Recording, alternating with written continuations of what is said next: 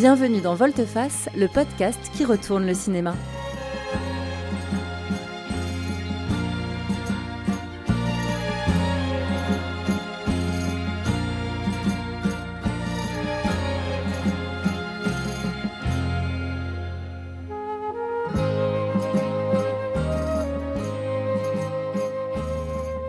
Vous écoutez la saison 3 dédiée à l'intégrale des films de Sam Peckinpah.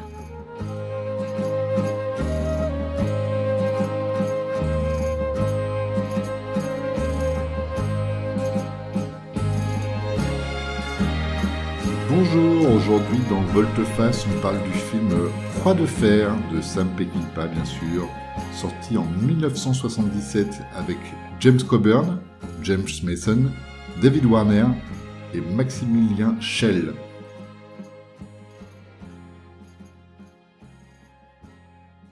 Salut Patrick. Salut Benjamin. Est-ce que tu décernes une croix de fer à Sam Peckinpah pour ce euh, film de guerre? Ah ouais. Ben, on s'était déjà dit tous les deux qu'on aimait les films de guerre euh, quand on avait fait Jared. Même si moi Jared c'est pas mon préféré, mais, mais c'est un genre qu'on aime bien. On en avait, Major Dundee était un peu là-dedans.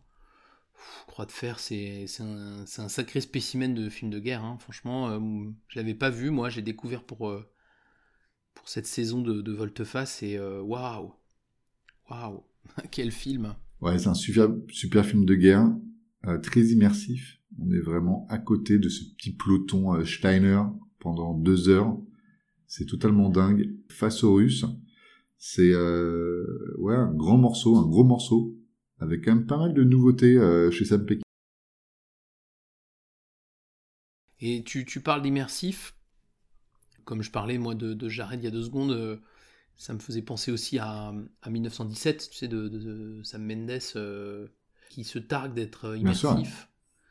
Si vous n'avez pas vu Croix de Fer, on n'est pas pour moi sur le même immersif que 1917. 1917, c'est un peu un dispositif avec son, côté un peu en temps réel, un peu en plan séquence et tout ça. Euh. Là, c'est immersif par son, par son réalisme, par la dureté. C'est un film qui est très très compliqué. Il n'y a pas du tout de spectaculaire. 1917, c'est potentiellement spectaculaire, potentiellement beau. Euh, Croix de fer, c'est l'horreur de la guerre.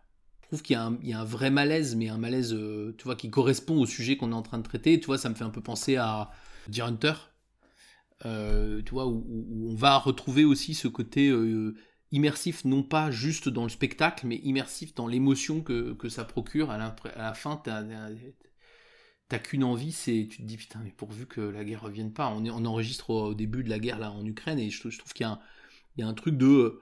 Euh, enfin, il faudrait montrer le film et dire en fait c'est ça qu'on vit quoi, c'est ça qui se passe. C'est immersif très émotionnellement, pas spectaculairement, je trouve. Je suis d'accord avec toi et c'est vrai que j'ai pas mal pensé aussi moi à Deer Hunter pendant la vision de ce film. J'ai trouvé pas mal de similitudes entre les deux films, hein, Croix de fer et, et Hunter, et j'ai bien aimé euh, les scènes qui se passent aussi à l'hôpital qu'on voit dans les deux films. C'est, euh, je trouve ça très intéressant. Oui, et c'est deux films qui parlent de comment euh, justement la guerre va détruire, on en reparlera, mais va détruire une communauté, va détruire les humains, va détruire tout ça, qui est beaucoup plus du côté de la vie des victimes que sont les, les gens qui font la guerre que du côté politique en fait de la guerre. C'est très intéressant. Avant de rentrer plus loin dans l'analyse du film, Patrick, est-ce que tu peux nous en faire un rapide pitch? Croix de fer, c'est un film dans lequel on va suivre, on va être immergé dans l'armée euh, allemande, donc l'armée nazie, ce qui déjà est, un pitch en soi. On va suivre euh, notamment euh, d'abord Steiner, qui est un qui est James Coburn, enfin joué par James Coburn, un des, un des, un des acteurs classiques de, de Peckinpah, qui est un, héros, enfin c'est un militaire euh, aguerri, chef d'une d'un bataillon, il est aimé de ses hommes, et il va faire la connaissance d'un nouveau venu, un aristocrate, Stransky, qui lui arrive tout propre, tout beau, et vient sur le champ de bataille pour avoir sa, croix de fer. Et entre le cynisme de l'un et cette espèce de, de, côté déplacé de, cet aristocrate qui vient que pour la médaille, mais qui veut qui s'intéresse pas aux humains, euh, on va avoir euh, deux portraits euh, de, la guerre et des effets qu'elle peut avoir sur les, hommes qui la font et sur les hommes qui la dirigent. Presque une tranche de vie de guerre. Post-Stalingrad, c'est important, post, ah, juste après la bataille de Stalingrad, donc les Allemands sont en train de, de fuir la zone après avoir perdu Stalingrad, si tant est que les, les Russes aient pu la gagner, cette bataille. Mais enfin, voilà, donc on est, on est à ce moment-là. In this century of great wars, no other compares to the mammoth struggle between Nazi Germany and Soviet Russia.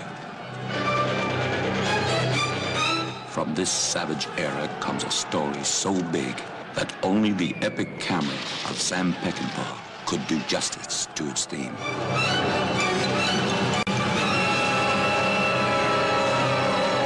As the once invincible German army was hammered back in the year after Stalingrad, survival came to depend on two kinds of soldier.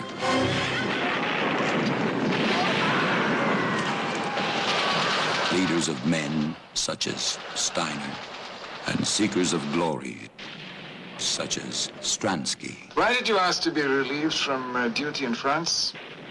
I want to get the Iron Cross. Tout au long de cette saison consacrée à l'intégrale des films de Sam Peckinpah, on essaie de, d'analyser les films à travers deux grandes figures euh, fortes de ce cinéma qui étaient euh, premièrement le héros inadapté et aussi la violence. Je pense que ça vaut le coup qu'on commence un peu par le, héros inadapté ici dans euh, Croix de Fer. Qu'est-ce que tu peux nous en dire, Patrick, là, première vue? Alors, dans, on a presque fini la filmo de, de Peckinpah. Il y avait quelques films où il n'y avait pas de héros inadaptés, très peu. Bon, il en fait pas partie, lui. Vraiment, les héros sont inadaptés. Enfin, les héros, tous les personnages sont inadaptés. On va y revenir dans le détail. Le premier truc qui va nous frapper, c'est que la plupart des héros inadaptés de Peckinpah, d'une façon ou d'une autre, ils avaient fait un choix qui les amenait à être inadaptés. Je pense à Junior Bonner. Il ne voulait pas sortir du monde du rodéo, il ne voulait pas transformer, il a décidé pour lui-même. Croix de fer, c'est pas un choix. C'est l'histoire de, gens qui sont rendus inadaptés parce qu'ils ont vécu donc la bataille de Stalingrad, la guerre, euh, la deuxième guerre mondiale et tout ça. Et ça, c'est le premier truc que je pense à dire le plus important, c'est oui, ils sont complètement inadaptés à tout, mais ils subissent. Ce sont vraiment des victimes. C'est des victimes et en même temps, on les prend dans cette, euh, ce que tu as dit, hein, cette tranche de vie et on sait rien d'autre sur eux. Donc on les voit aussi empêtrés dans cette guerre. Alors c'est, vraiment ça, hein, on comprend pas très bien les manœuvres qu'ils doivent faire. Ils sont vraiment, on les suit dans un quotidien euh, euh, boueux, dangereux, euh, tout ce qu'on veut. Deux sujets hein, qu'on peut lier à ça. Le premier, c'est, comme tu l'as dit, hein, c'est les héros, c'est l'armée allemande du Troisième Reich, donc c'est difficile aussi nous de nous adapter pour se dire, je dois avoir de l'empathie et je dois me je dois m'intéresser, je dois suivre ce héros qui est finalement un chef de bataillon euh, de l'armée hitlérienne. C'est quand même un effort qu'on fait pas très souvent, euh, donc on ne pas vraiment de faire, mais euh, là c'est hyper important pour l'histoire. Et le deuxième point, le deuxième sujet, c'est que on connaît pas leur histoire, on connaît pas leur passif. Donc pour nous, ils sont soldats parmi les soldats et on n'arrive pas à savoir ce qu'ils faisaient avant. C'est jamais raconté. Dans beaucoup de films de guerre, on sait quand même quelles étaient les vies avant la guerre de ces personnages. Et là, pas du tout. Ce qu'on comprend, c'est qu'ils viennent de classes sociales différentes, on comprend qu'il y en a qui sont allemands mais qui parlent russe. On a des petites informations, mais mais pas beaucoup. Et pour moi, euh, c'est se dire que la guerre, elle a quand même euh, tout effacé, tout est devenu marron et euh, on ne sait plus vraiment qui sont ces, ces hommes. Tu disais ils sont nazis et donc l'identification rendue difficile, mais notamment dans ce que ce que nous montre le film. Et là, je trouve c'est très intéressant d'avoir choisi de nous de nous positionner dans l'armée allemande, c'est qu'il nous montre que finalement, une bataille comme la bataille de Stalingrad, ça vide les gens de qui ils sont complètement, et qu'en fait, les gens qu'on a en face de nous, c'est pas des nazis. C'est pas des nazis au sens où il n'y a plus rien en eux. C'est-à-dire, ils sont pas, ils aiment pas, Hitler, qui les a foutus dans cette merde, mais ils aiment pas plus les autres. En fait, c'est des gens qui ont été vidés de tout. Et ça, c'est hyper intéressant. Et c'est pas des nazis au sens, c'est pas du tout un discours un peu à la liste de Schindler où on va te dire, ouais, euh, les Allemands n'ont pas tous été nazis, il y en avait certains qui. Non, là, c'est pas ça le propos. Là, le propos, c'est de dire, en fait, quand on a vécu un truc comme ça, on n'a plus d'opinion, on n'a plus de conviction, on croit plus en rien. C'est totalement nihiliste. Ils sont inadaptés, et notamment Steiner, parce que bah, quand t'as plus rien à l'intérieur, c'est compliqué. Il a, euh, au moment du, il passe dans un, dans un hôpital à un moment donné et, il a une histoire d'amour avec une, une, fille très tendre, très, très attentive. Enfin, normalement, cette histoire d'amour, elle doit bien se terminer et, euh, et, il a la possibilité de rentrer chez lui, enfin plutôt de rentrer chez elle et c'est elle qui lui propose. Et évidemment, enfin évidemment, il fuit parce que malgré tout ce que ce que ça promet, et nous, on ferait cent mille fois le choix de rentrer avec elle chez elle plutôt que de retourner dans les tranchées. Mais lui, il retourne dans les tranchées, c'est pas absurde, parce qu'au fond, il a tellement plus rien à donner que la seule solution pour lui, c'est d'aller finir dans cette bataille absurde. Et voilà, et je trouve que l'inadaptation, elle est beaucoup là, quoi, dans ce vide que qu'a créé la, la, bataille euh, dans les, chez ces humains. Je trouve que le vide, il est aussi visible à travers les uniformes et à travers les couleurs. Je trouve qu'on n'arrive pas vraiment à distinguer euh, les Russes des Allemands. Ils sont tous à peu près la même couleur. Il y a très peu d'insignes. Alors, on parle des nazis. Alors, pendant beaucoup de films, euh, on voit des drapeaux rouges et des croix gammées. Ici, c'est vraiment pas le cas. Ça arrive euh, vraiment à quelques moments quand ils sont pas sur le champ de bataille. Mais le reste du temps, comme j'ai dit tout à l'heure, tout est assez marron. Et j'ai trouvé que c'était vraiment intéressant de se dire que finalement la guerre elle a broyé ces hommes et ils sont tous pareils. Je trouve aussi qu'on voit pas beaucoup les visages des Russes. Ils sont censés être les antagonistes euh, du film, alors en fait euh, pas vraiment.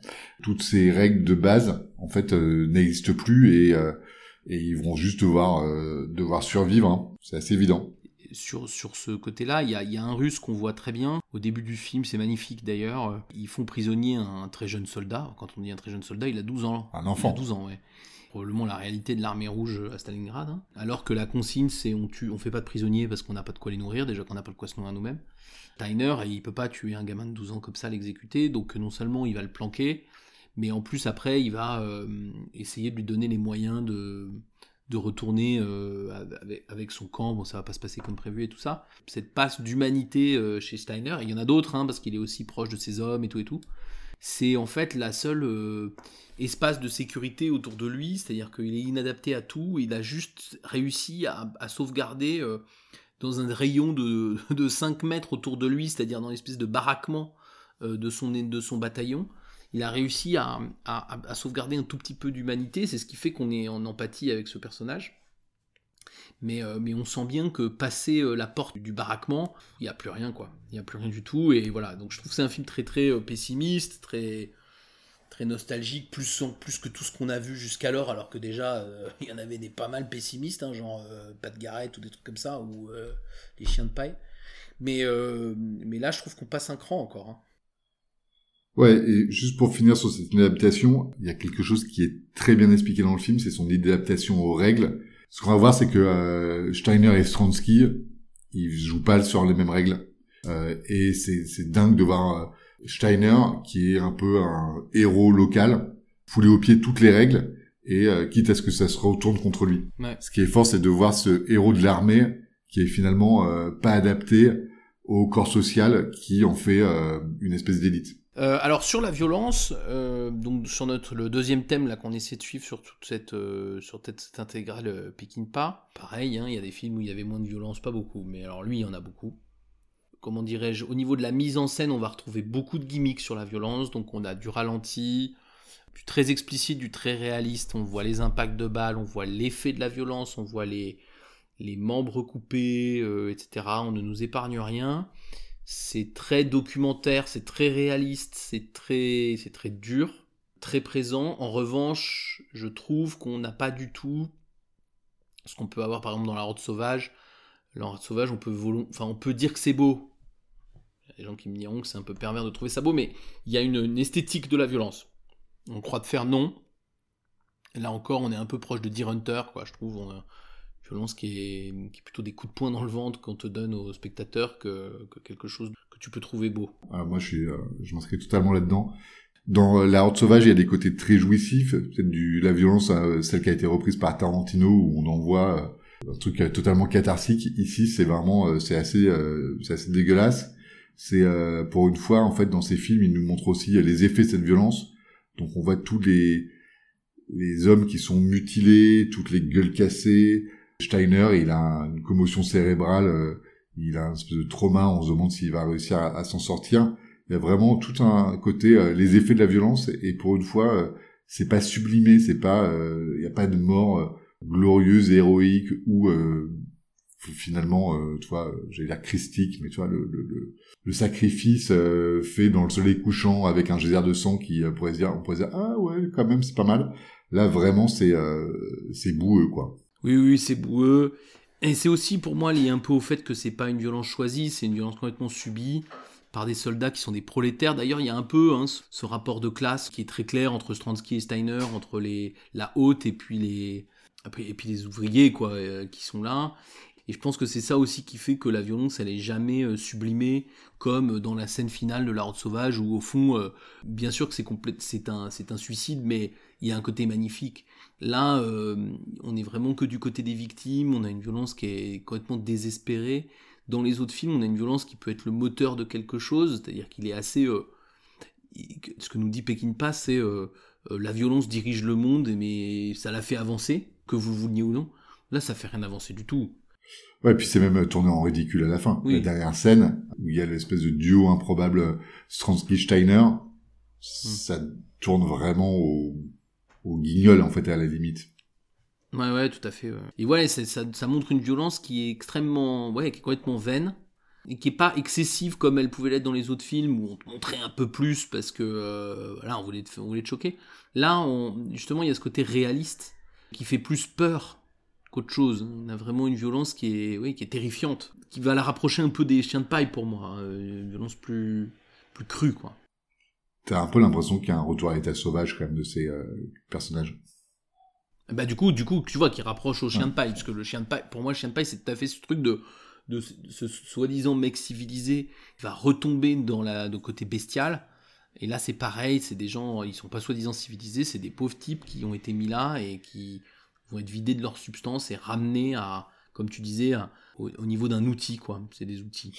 il y a aussi un petit peu de violence euh, psychologique avec euh, ce personnage-là de, de Stransky qui est euh, totalement pervers narcissique. Ça, je sais pas si ça existait dans les années 70, hein, de, ils ont déjà qualifié ce, ce genre de comportement, mais on voit que le mec est quand même totalement odieux il en a rien à foutre du champ de bataille et des hommes, il a juste envie de repartir avec euh, sa croix de fer. Hein. La croix de fer du titre, c'est pas euh, non, c'est pas celle que que nos héros ont déjà, c'est justement cette euh, croix de fer qui, va pousser Stransky dans n'importe quelle prise de décision juste en sa faveur, peu importe l'impact pour l'armée qui est en fait les gens de son camp. C'est quand même assez assez improbable. Oui, pour être plus précis, la croix de fer, elle est deux, elle est deux fois, puisque euh, Stransky l'a pas et euh, il rêve de l'avoir pour revenir dans sa famille en héros. Et Steiner l'a déjà, et il sait qu'il n'est pas un héros pour autant, parce qu'il sait ce qu'il a dû faire et ce qu'il doit faire et ce qu'il va continuer à faire pour le faire. Et ce qui est justement intéressant autour de la notion de la croix de fer, c'est que justement ce que nous montre Pékin Pass, c'est que tu peux appeler ça de l'héroïsme si tu veux, euh, vu de l'extérieur et vu de très très loin. je pense au film Stalingrad de Jean-Jacques Hano, là, tu sais. Tu, peux, donc, tu peux appeler ça euh, de l'héroïsme, mais en vrai, quand tu es dedans, il n'y a rien d'héroïque. Et à un moment donné, on, le, personnage de Steiner, il dit, euh, je, je cite pas exactement, mais dans l'esprit, c'est ça, il dit. mais moi, enfin, on s'en fout en fait de ces, décorations. Celui qui celui qui rentre fier de ça, il n'a pas compris ce qu'il a vécu. Enfin, c'est pas possible. On a, on a vécu l'horreur. On va pas être, ça va pas, ça va pas me consoler d'avoir le, le, pied pins, quoi. Ouais, il y a cette espèce de disproportion entre l'honneur qu'on croit pouvoir avoir et la vie qu'on a menée euh, pour l'obtenir et qui fait que c'est complètement absurde en fait la croix de fer. Moi, c'est comme ça que je comprends, si tu veux, c'est que la croix de fer, c'est un honneur absurde qui ne peut pas convenir aux gens qui ont vraiment vécu ça. Ouais, on voit qu'ils n'ont pas les mêmes moyens non plus. Steiner et son bataillon, euh, ils sont dans l'action, dans la violence, dans euh, l'immédiateté, et eux, ils ont finalement très peu de volants d'action. Ils vivent un peu au jour le jour, et on le voit. vraiment, c'est, tu parlais de, de chronique tout à l'heure ou de tranche de vie, c'est un peu ça qu'on voit. Alors que justement, l'état-major, ils sont vachement plus dans la politique et la stratégie. Stransky, quand il se rend compte qu'il n'arrivera peut-être pas à l'avoir là sur le front russe, il va essayer de se faire muter ailleurs pour pouvoir euh, essayer de la grappiller euh, euh, d'une autre manière. Et ça, c'est c'est quand même totalement dingue de se dire que ils ont pas du tout le même but. ils sont censés combattre côte à côte et ils ont pas le même but, pas les mêmes moyens.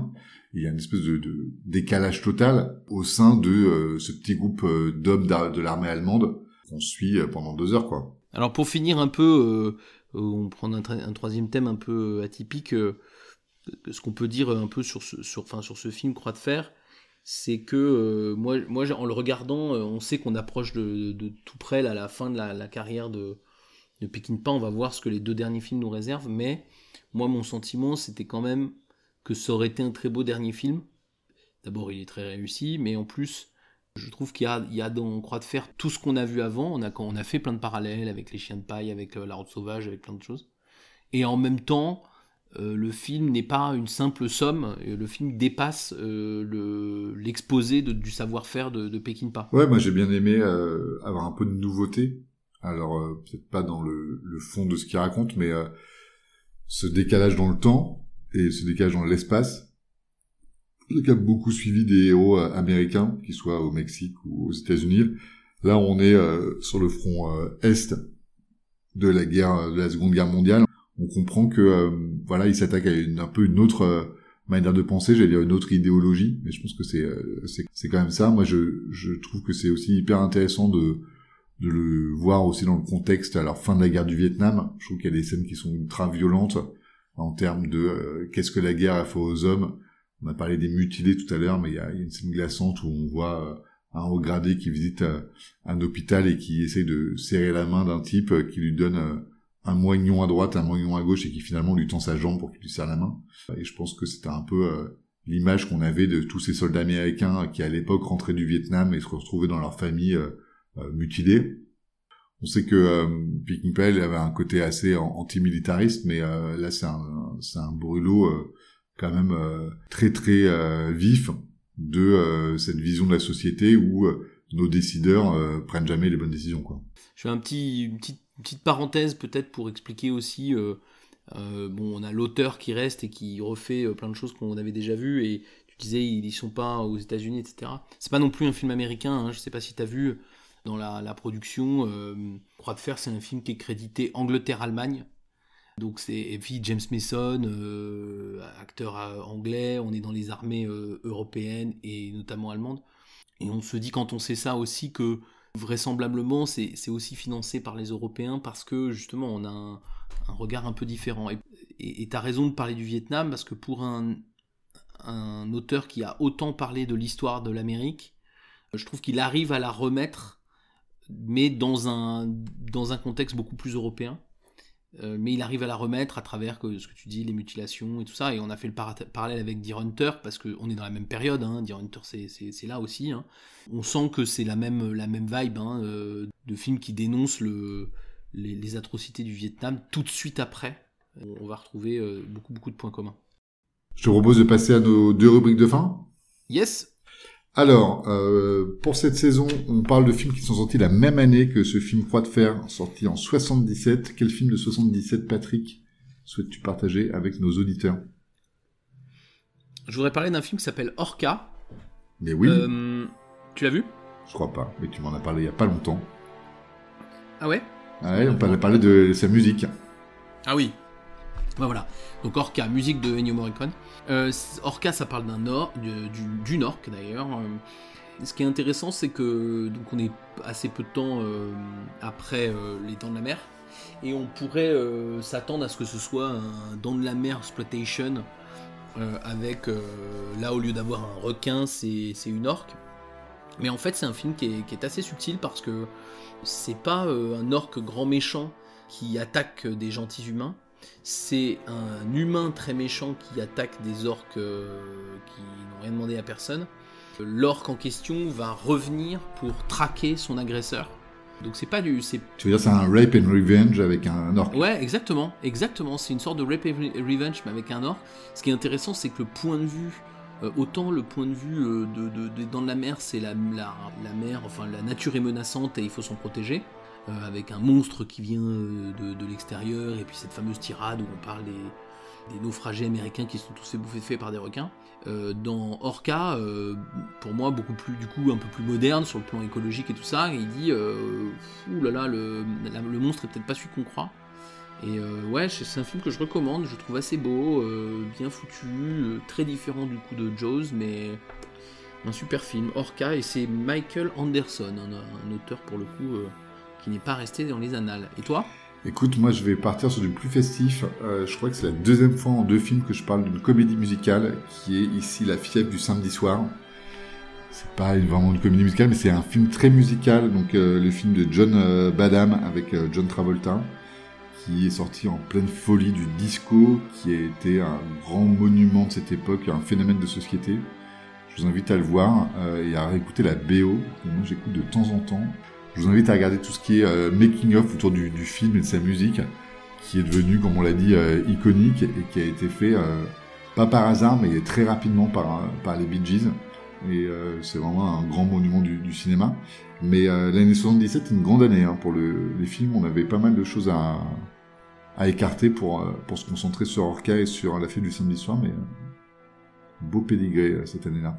D'ailleurs, tu verras que j'ai triché pour notre deuxième thème, puisque j'ai aussi pris un film de 77. Notre deuxième thème, c'est que bah, chacun chaque fois qu'on chronique un film de, de Peckinpah, on essaie d'extraire un petit, une petite particularité du film qu'on vient de voir, et puis euh, de, de, conseiller des films qui partagent cette particularité.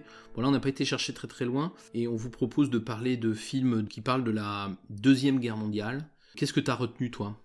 Écoute, euh, moi j'adore les films de guerre, j'en ai déjà parlé. J'aime beaucoup ce côté euh, suivre les troupes, euh, les actions militaires, euh, la perte de sens, l'entraînement, ce côté finalement assez manichéen des films qui, qui nous racontent beaucoup la même chose sur la perte d'identité, la perte de sens, le pourquoi on fait ça et, et voilà. Et finalement j'ai voulu parler d'un film qui s'appelle Jojo Rabbit de 2019 de Taika Waititi, qui est une comédie. Le film est sympa, on, est en pleine euh, Seconde Guerre mondiale en Allemagne. On suit l'histoire d'une famille, un petit garçon et, sa mère qui cachent une jeune fille juive dans leur dans leur grenier et euh, le petit garçon est un petit peu introverti.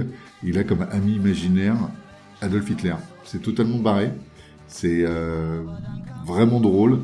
On peut aussi trouver des choses marrantes à dire sur cette époque-là. Donc voilà, moi j'adore les films de guerre un peu boum boum, mais euh, j'étais content de partager avec vous euh, une vision de la Seconde Guerre mondiale un peu plus décalée. Et toi, Patrick? Bah donc moi j'ai choisi un film de, de, 77, enfin je l'ai pas choisi pour ça, mais c'est en allant regarder sa date que je me suis aperçu qu'il était de la même année. Je crois qu'on l'a vu ensemble, mais tu vas me confirmer ça euh, dans la rétrospective de Paul Verhoeven l'année dernière, Soldier of Orange. Bien sûr.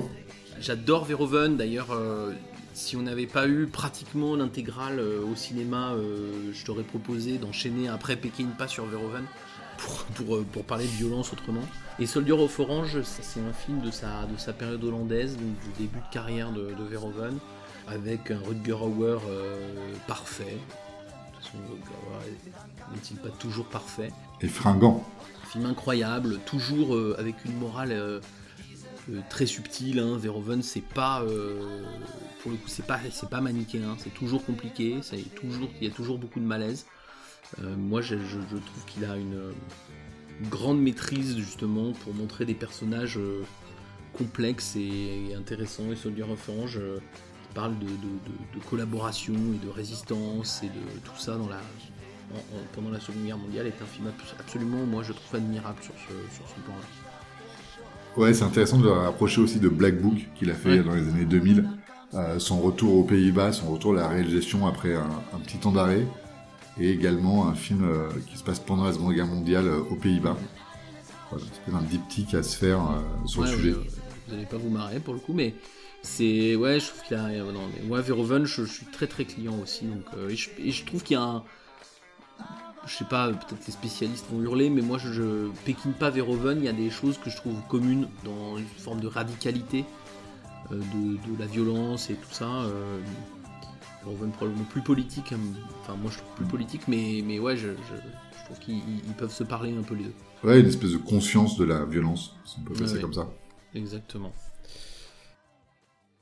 Bon, bah écoute, euh, cher ami, on, a presque fini cette, euh, cette intégrale, il nous en reste deux, et puis on se retrouve bientôt pour finir l'intégrale de Sam Peckinpah. Ciao. À bientôt. Sam Peckinpah revient dans Volteface. Dans le prochain épisode, nous parlerons du film Le Convoi. Soyez prêts. N'hésitez pas à partager, liker et commenter cet épisode s'il vous a plu. Vous pouvez nous suivre sur Twitter et Instagram et nous dire en commentaire les films que vous aimeriez voir dans Volteface. À bientôt.